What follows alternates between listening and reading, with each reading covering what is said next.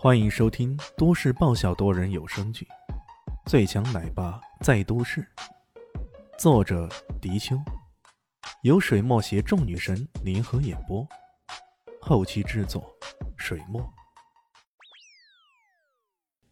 第六十六集，他吩咐闻声而来的几个行政秘书，这一番操作让在场所有人都愣住了。怎么回事儿？这不合逻辑啊！事情怎么会发展到这个地步呢？他们中间基本没有想真正卖掉股份的。所谓的卖股票，只是一种威胁手段而已，目的是让艾云珍知难而退，自己递交辞呈下台。可万万没想到，这个艾云珍根本不按套路出牌呀！他哪里来的钱，能一口气吞掉这将近百分之二十的股权？艾云波有些惊讶了，但也。很是不屑的说道：“装模作样啊！我看你装到啥时候？”倒是他的表哥有些精明，目光在李炫几人身上瞄来瞄去。他觉得艾云珍有恃无恐的话，那肯定跟这几个人有关呢。不过他很快淡定了下来。据他观察，这几个人横看竖看，却都不像是能拿出五十个亿的人呐。难道这小妞真的是吓唬他们？很快账号拿到了。股权转让的合同也准备好了。正当大家一头雾水之时，李炫在边上拨了个电话：“喂，老二，我现在需要大概六十亿左右的资金，帮我准备好。”“呃呃，六十亿啊，是美金吗？”那边传来了懒洋洋的声音，听那声音啊，似乎是刚起床还是咋的？美金倒不必，华夏币就行。呃，呃，好好的，等几分钟。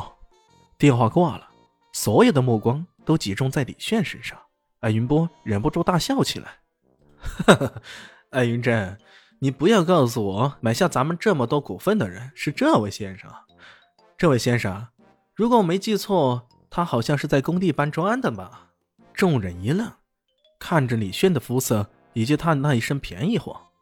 顿时信了八成，一时间众人忍不住哄堂大笑。六十个亿，我猜他连六十亿是什么概念都不知道啊！哎呦，你不懂，或者人家说的是冥币六十元呢？哎，你不管，反正人家真的有六十亿呢！各种嘲讽不绝于耳，可李炫却根本不理会这些人，开什么玩笑？等下这些人都得管，我还和你绕舌，浪费时间干嘛呀？很快，他的手机接收到一条短信，随后他将这些账号拿过来，一一进行操作。滴滴滴滴，手机信息声不断的响起。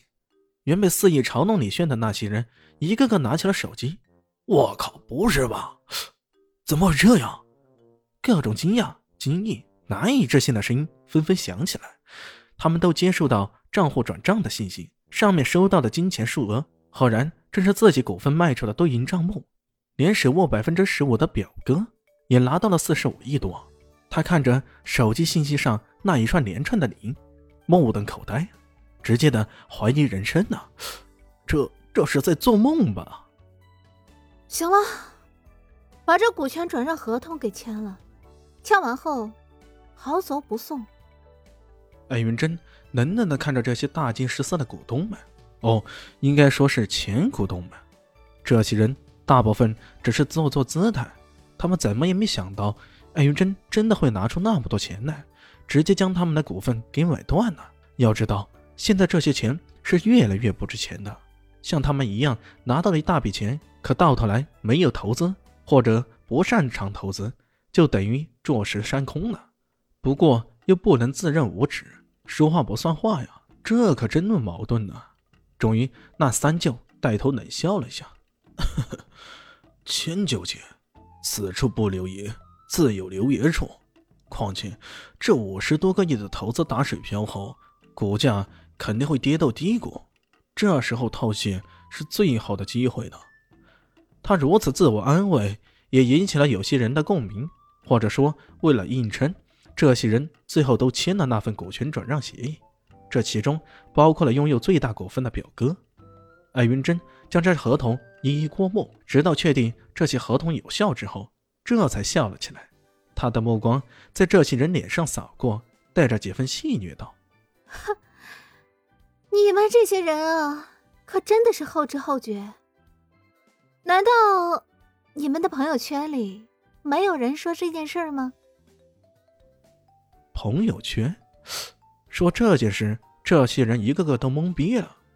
艾云珍直接打开会议室的屏幕，连上网络，点开南向市的震惊咨询网，南方万象头版头条便是导大的黑体字标题：“森林乐园项目将落户南向市，艾云集团神奇操作成为最大的赢家。”文章极短，但却以极度爆炸性的语言报道了法兰克国森林乐园项目将会落户在南向市的消息。在报道的最后，他甚至呼吁政府。为了打造更好的投资环境，以森林乐园为核心，打造一个旅游休闲文化圈，应该重庆北郊的交通建设运营。所有人都惊愕了，他们在八点多钟就集中于此，个个心怀鬼胎，想着要如何将艾云珍整下台，根本无暇看新闻呢。朋友圈，他们的那些朋友多半都是在宴会中嘲讽过李炫的人，对于那种丢脸被打脸的事。个个都闭口不言，他们又怎么会留意到呢？艾云珍带着几分快意的看着这些人。喏，啊，忘记给各位介绍了，这两位外国宾客，这位是夏绿蒂公主，是法兰克王室的公主。另一位呢是鲍里斯先生，他是森林乐园集团的董事长。这次啊，是他极力要跟我们合作的。他还说，日后咱们公司在法兰克拓展的业务，也将与他们公司进行合作。